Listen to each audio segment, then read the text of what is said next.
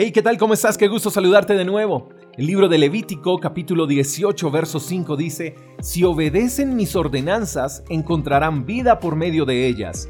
He logrado comprobar que las personas a las que les parece tedioso, aburrido o cansón el tema de Dios es más por lo que escuchan de Él que por lo que comprueban ellos mismos acerca de Él. Entonces, como solo se quedan con lo que escuchan de Él, creen que todo lo que Él enseña en su palabra son prohibiciones, reglas y normas para que el ser humano no disfrute de esta vida.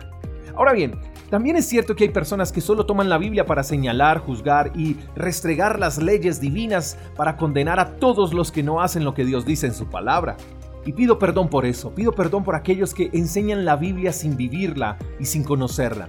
Dios dice que si obedecemos sus ordenanzas encontraremos vida por medio de ellas. Eso quiere decir que todo lo que Dios nos enseña en su palabra es para darnos vida, pero difícilmente podremos obedecer su palabra si no tomamos tiempo para conocer su palabra.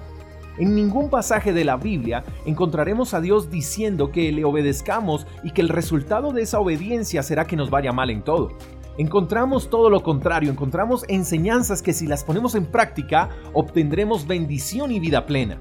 Las enseñanzas de Dios nos hacen mejores personas en todo, pero lo más especial que tiene Dios es que Él no obliga a nadie. Él solo quiere lo mejor para cada uno de nosotros, pero somos nosotros los que decidimos si aceptamos o no sus enseñanzas.